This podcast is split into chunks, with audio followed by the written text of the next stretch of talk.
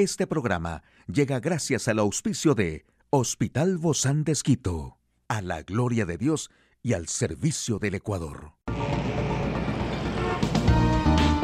Ciudad Médica, un espacio para tu salud. Hola, ¿qué tal? Qué gusto poder acompañarte. Yo soy Ofelia Díaz de Simbaña en este mundo tan apasionante de la salud.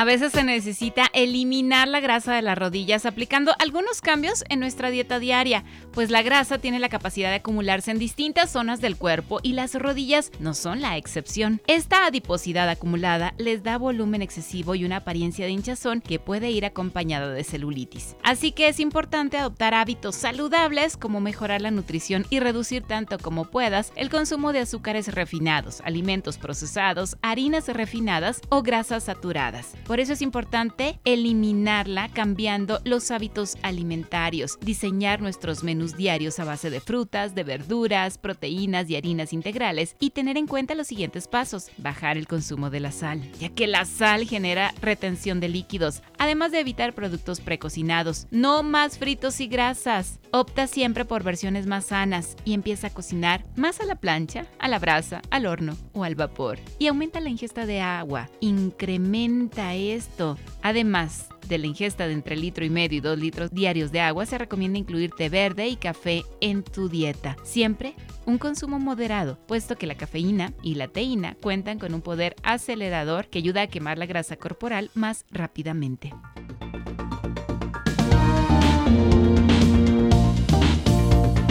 Un espacio para información más actual en el campo de la salud. La COVID no ha desaparecido. Precaución. Fármaco Molnupiravir elimina el virus activo del COVID en tres días, dice un estudio.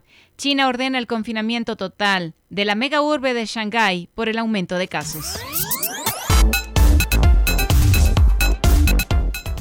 Se reducen las restricciones, pero el virus no ha desaparecido. En Shanghái las autoridades han confinado a la población ante el aumento de los casos. En España, con una incidencia acumulada por encima de 450 casos por cada 100.000 habitantes, se han eliminado casi todas las restricciones, salvo el uso de la mascarilla en interiores, que desaparecerá en las próximas semanas. La guerra en Ucrania ha captado nuestra atención y la pandemia ha pasado a un segundo plano, pero los datos siguen siendo preocupantes. Las recientes fallas de Valencia han vuelto a demostrar que cuando se baja la guardia con las medidas, la incidencia y los contagios aumentan. Todos tenemos ganas de volver a la normalidad, pero la situación actual requiere seguir tomando medidas de carácter preventivo. Así que hay que escuchar más a los científicos y menos a los políticos. Hay que seguir actuando con precaución, tratar el virus de la COVID-19 como una gripe. Lo único que va a conseguir es que no haya datos fiables sobre el número de contagios y decesos.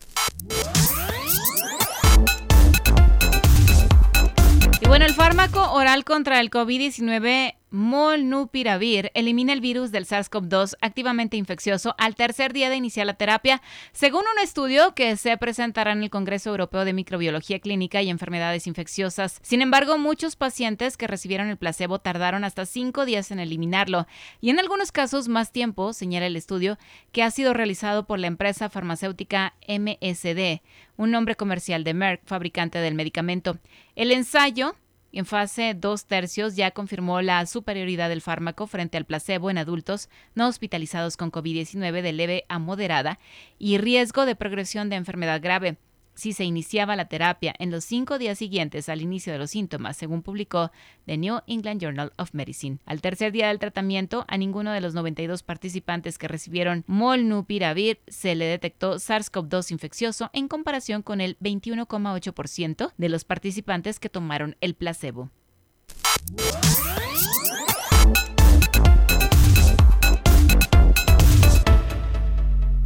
Y las autoridades de China han extendido el confinamiento de Shanghái a toda la ciudad y sus 25 millones de habitantes después de un nuevo auge en casos de COVID-19. Hasta este momento se había tomado medidas separadas para los sectores oriental y occidental, pero ahora la ciudad entera estará sometida a restricciones indefinidas. Shanghái es la urbe más grande de China en estar bajo confinamiento hasta la fecha. El importante eje financiero del país ha luchado contra una ola de nuevas infecciones de coronavirus durante más de un mes. Las medidas se tomaron después de que los casos subieron a más de 13 mil por día, aunque esas cifras no son tan altas comparadas a otras situaciones internacionales. China ha implementado confinamientos generales antes, pero no a la escala de esta magnitud financiera, comenta el corresponsal de la BBC en China, Stephen McDonald. Los desafíos logísticos requeridos para confinar 25 millones de personas en sus hogares y mantenerlas alimentadas son enormes. Las redes sociales allí están llenas de quejas de furiosos residentes porque el sistema de despacho de alimentos está embotellado. Hoy en Médico Directo hablaremos sobre el riesgo que se aumenta para desarrollar diabetes tipo 2 después de tener COVID. ¿Quiere saber usted más de este tema? Lo invito a que nos acompañe.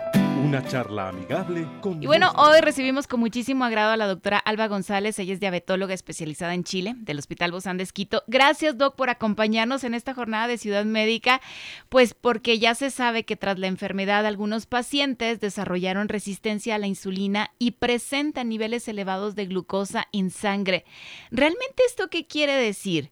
¿Que las, los pacientes que tuvieron COVID tienen más riesgo de padecer diabetes? Eh, sí, en realidad estamos viendo eh, una especie de una diabetes neo, nueva, eh, que no estaría dentro de la clasificación de los factores de riesgo para tener diabetes. Oye, me gusta, me gusta ese término, ¿no? Aunque es diferente. Neodiabetes. Novo, no, novo, novo diabetes. Eh, porque no está dentro de la clasificación de los riesgos eh, normales, digamos así, para tener diabetes tipo 2. En este caso son aquellas personas que quizás antes de contagiarse de diabetes ya tenían una, un poquito una elevación de su nivel de glucosa, es decir, ya tenían un criterio para prediabetes. A ver, Doc, si le estoy entendiendo bien, quiere decir que aquellos pacientes que a lo mejor su papá ya tenía diabetes, su mamá a lo mejor tenía una predisposición, o simplemente que les iba a dar en algún momento, aunque no padecieran del COVID.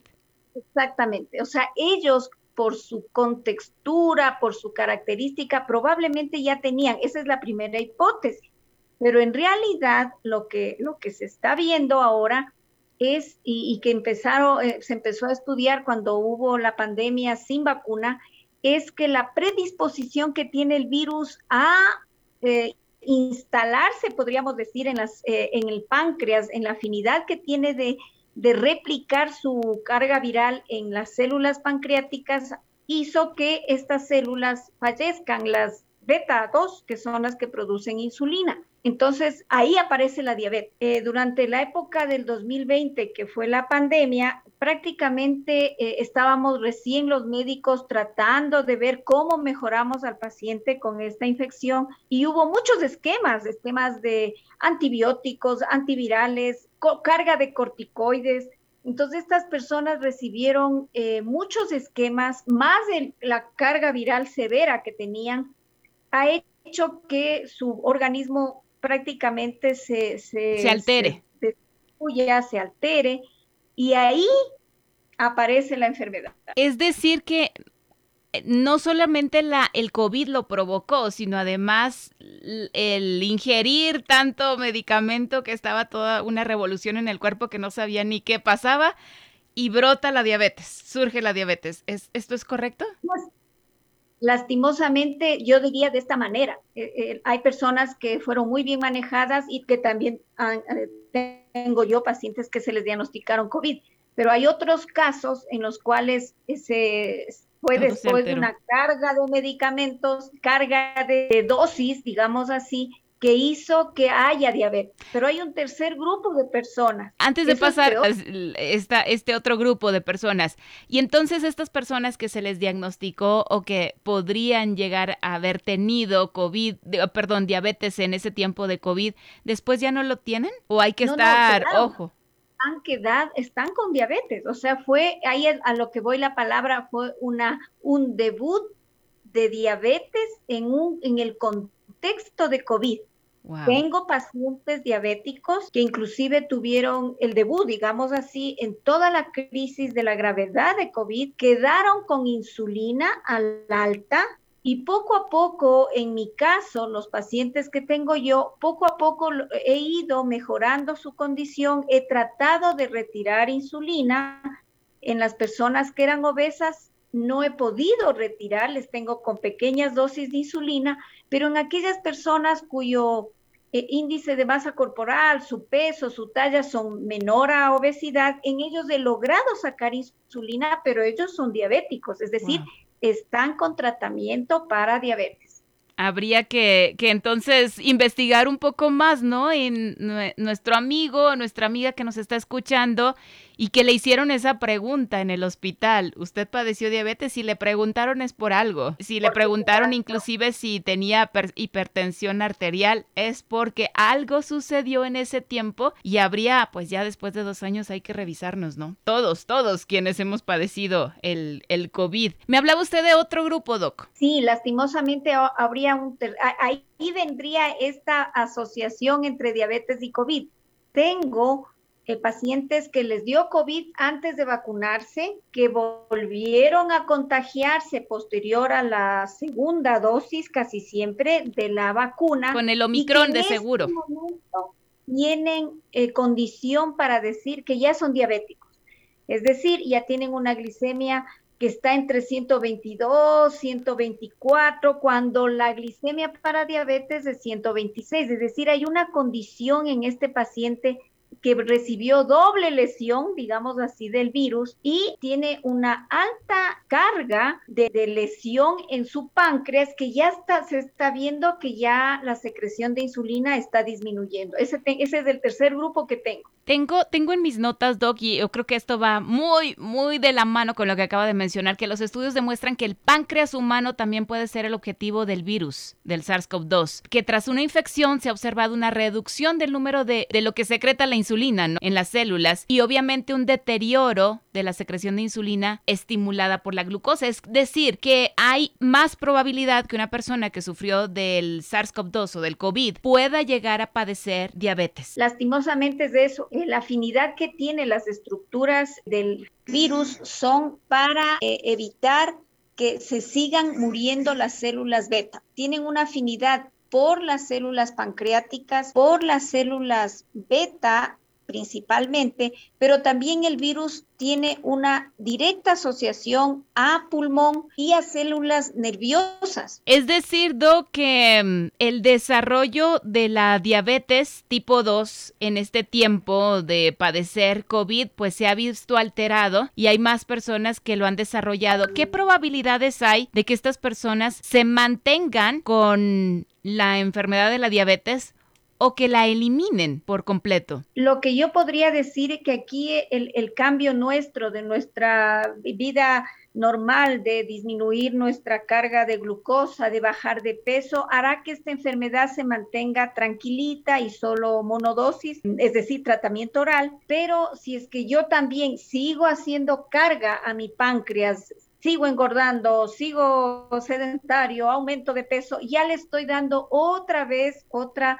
lesión que ya mi páncreas no va a soportar y la secreción de insulina va a disminuir totalmente. Entonces, además de esta recomendación, quizá otra es que estemos atentos, ¿no? A los signos, a los síntomas, a las advertencias, a la fatiga, al aumento de la sed, no sé, ir, ir realmente a una revisión para saber en qué condiciones estamos. Perfecto, o sea, ahorita una persona que ha tenido COVID tiene que hacer todo lo posible para mantenerse bien de salud, actividad física, comida sana y lo más importante, acudir al médico para ver. Recuerden que la diabetes es silenciosa, nunca habrá síntomas cuando ya tenga sed, cuando ya empieza a perder peso, es porque tengo unos 300 de glicemia en sangre. En cambio, la, la diabetes recién la diabetes que está actuando poco a poco calladita tendrá solo 140 de glicemia y eso no me va a dar síntomas. Pues de aquí rápido a la consulta, entonces no hay más que hablar. Muchísimas gracias, doctora Alba González, diabetóloga del Hospital Bozán de Esquito. A usted, amigo y amiga, a seguirnos cuidando, por favor. Hasta la próxima. Puedes escuchar de nuevo este programa en radio hcjb.org. Este programa llegó a usted gracias al gentil auspicio de Hospital Bozán de Esquito, a la gloria de Dios y al servicio del Ecuador.